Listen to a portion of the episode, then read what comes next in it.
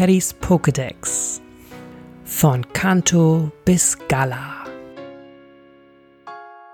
Hi und herzlich willkommen zu einer neuen Folge Paddys Pokédex. Ich freue mich, dass ihr wieder dabei seid. In dieser Episode geht es um ein Pokémon bzw. zwei Pokémon der fünften Generation. Es geht um Picolente und Svarones. Picolente ist ein Pokémon vom Typ Wasserflug und wird als das Wasservogel-Pokémon bezeichnet.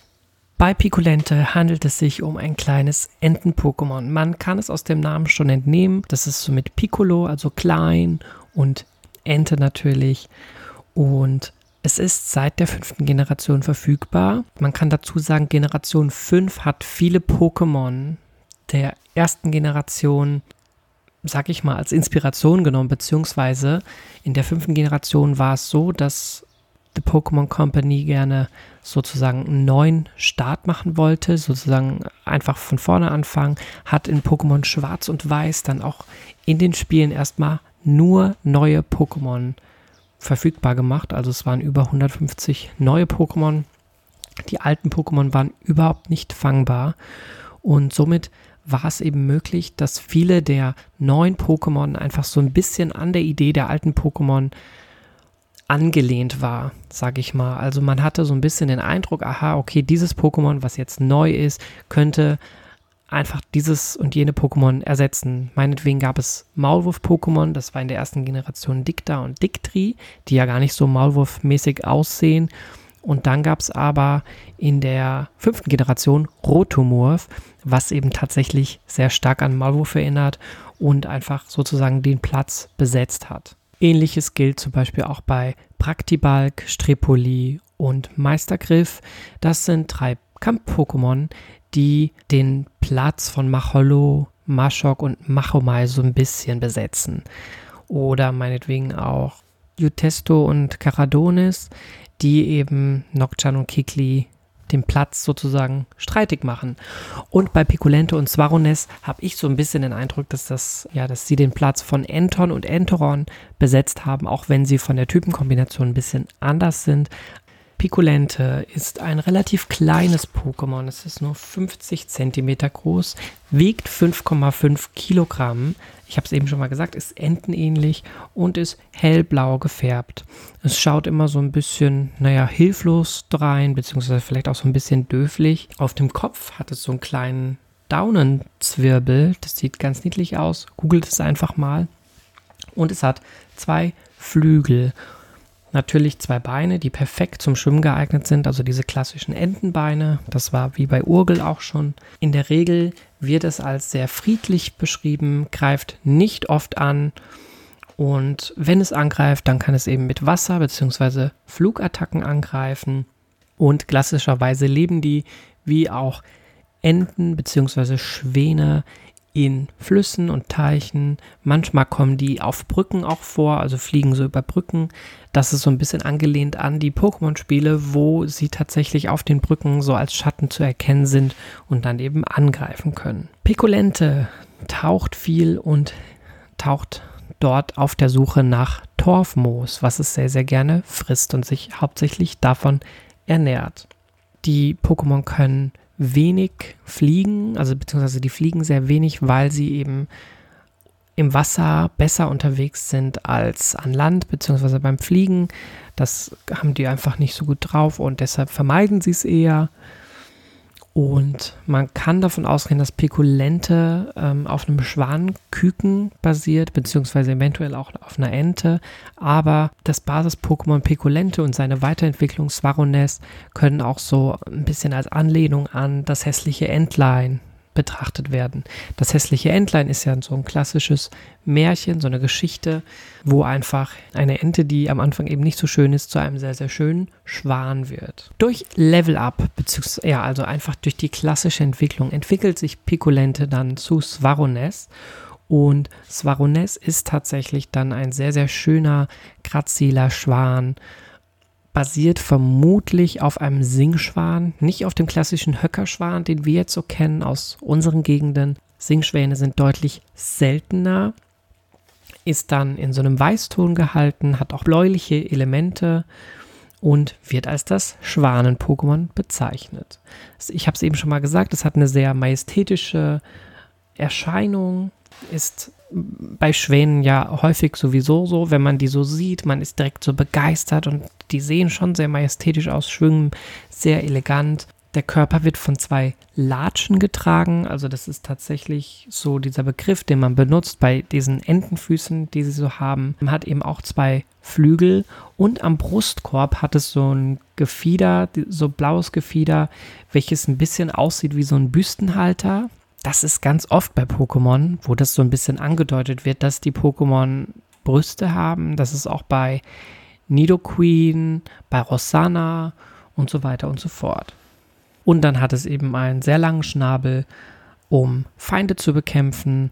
Generell wird es aber als sehr friedlich und anmutig bezeichnet, was ich sehr interessant finde, weil wenn man sich so an so Schwäne erinnert, die meinetwegen, wenn man so Enten füttert, da unterwegs sind, dann sind die ja häufig schon sehr aggressiv, beziehungsweise man muss da schon aufpassen, gerade wenn kleine Kinder dabei sind, dann verhalten sich Schwäne manchmal nicht so nett.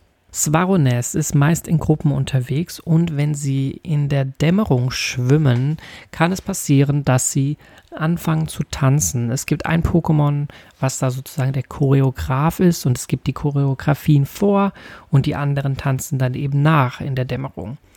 Das ist vielleicht auch so ein bisschen eine Anlehnung an Schwanensee und finde ich eine ganz nette Geschichte und auch eine sehr süße Vorstellung. Ich fände es cool, wenn Schwäne bei uns tatsächlich auch tanzen würden. Droht Gefahr, kann es sich dennoch sehr gut verteidigen, auch wenn gesagt wird, dass Svarones eben sehr friedlich sind, sehr friedenliebend, dann ist es so, dass sie trotzdem eben, wenn Gefahr droht, sich verteidigen können. Das ist natürlich auch klassisch Schwan, was ich eben schon mal gesagt habe. Ne? Die sind schon sehr impulsant und wenn man denen begegnet und die so drohen und mit ihren, äh, ja, diese, diese typischen Schwanengeräusche machen, kriegt man schon Respekt zumindest und geht lieber erstmal weg.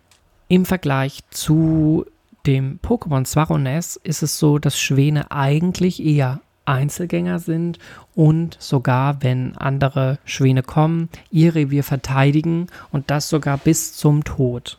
Das nur so als Info für euch am Rande. Und generell ist es so, dass Schwäne in der Vergangenheit bei uns, bei Menschen, die Fantasie beflügelt haben. Also das heißt, es sind ganz, ganz viele Mythen und Sagen um Schwäne herum entstanden. Ein Beispiel dafür ist eben auch die Geschichte vom hässlichen Entlein.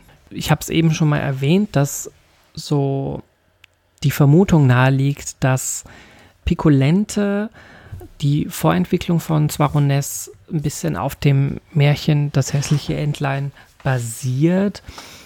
Kann sein, also ich finde jetzt Picolente nicht besonders hässlich, aber natürlich ist es nicht so schön wie Svarones, was natürlich dann sehr grazil ist und sehr, ja, das Edle symbolisiert.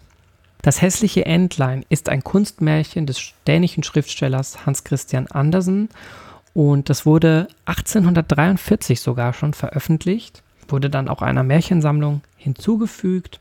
In dieser Geschichte geht es darum, dass eine Ente, eine Entenmutter, sieben Eier legt und sechs dieser Eier schlüpfen und das siebte, welches ein bisschen größer ist, das braucht einfach länger und schlüpft ein wenig später und aus diesem kommt ein sehr tollpatschig, auch ungeschicktes Küken, welches schon ein bisschen größer ist, sich von den anderen unterscheidet. Das ist sehr grau, in, die anderen sehen viel schöner aus. Und so kommt es, dass dieses kleine Küken gehänselt wird, geärgert wird und es beschließt, fortzulaufen. Es wird dann von einer Bäuerin geschnappt, eingefangen. Dem Küken gelingt es aber wieder zu fliehen. Es flieht dann in den Schilf und im Schilf ja, lebt es dann dort alleine, versucht sich alleine zu ernähren, beobachtet immer aus der Ferne Schwäne, die es sehr, sehr schön findet. Dann bricht irgendwann der Winter hinein und das kleine hässliche Entlein schwimmt wieder am Wasser entlang und friert nach und nach im See fest und kann sich nicht mehr befreien. Plötzlich ist es so, dass dann ein Bauer kommt und das hässliche Entlein befreit und mit zu sich nach Hause nimmt dem Entlein gelingt aber die Flucht tatsächlich. So passiert es, dass es sich im Spiegel sieht, also im Wasser spiegelt und es sieht auf einmal, hä, ich sehe ganz anders aus und dann ist es zu einem ganz, ganz tollen, anmutigen Schwan geworden und wird auch sofort von den anderen Schwänen entdeckt und die nehmen ihn sozusagen dann direkt in ihren Kreis auf. Das ist so der Hintergrund, der bei Svarones auch eine Rolle spielen könnte. Die Entwicklung vom hässlichen Entlein zum wunderschönen Schwan. Generell finde ich es ein sehr, sehr schönes, gelungenes Pokémon, beziehungsweise zwei gelungene Pokémon. Auch der Typ Wasserflug natürlich sehr, sehr passend. Ich finde, es ist eins der besser gelungenen Pokémon der fünften Generation, denn es gibt einige Pokémon, die ich in der fünften Generation nicht so toll fand. Aber das ist ja immer so, dass man Pokémon dabei hat, die man mal mag, andere mag man nicht so. Falls euch diese Episode gefallen hat, dann lasst uns gerne einen Daumen hoch da, folgt uns gerne auf allen Kanälen, auch auf den Social Media Kanälen wie Twitter oder Instagram, Paddies-Pokédex. Wir freuen uns, von euch wieder zu hören. Bis dahin, ciao. Paddies Pokédex. Von Kanto bis Gala.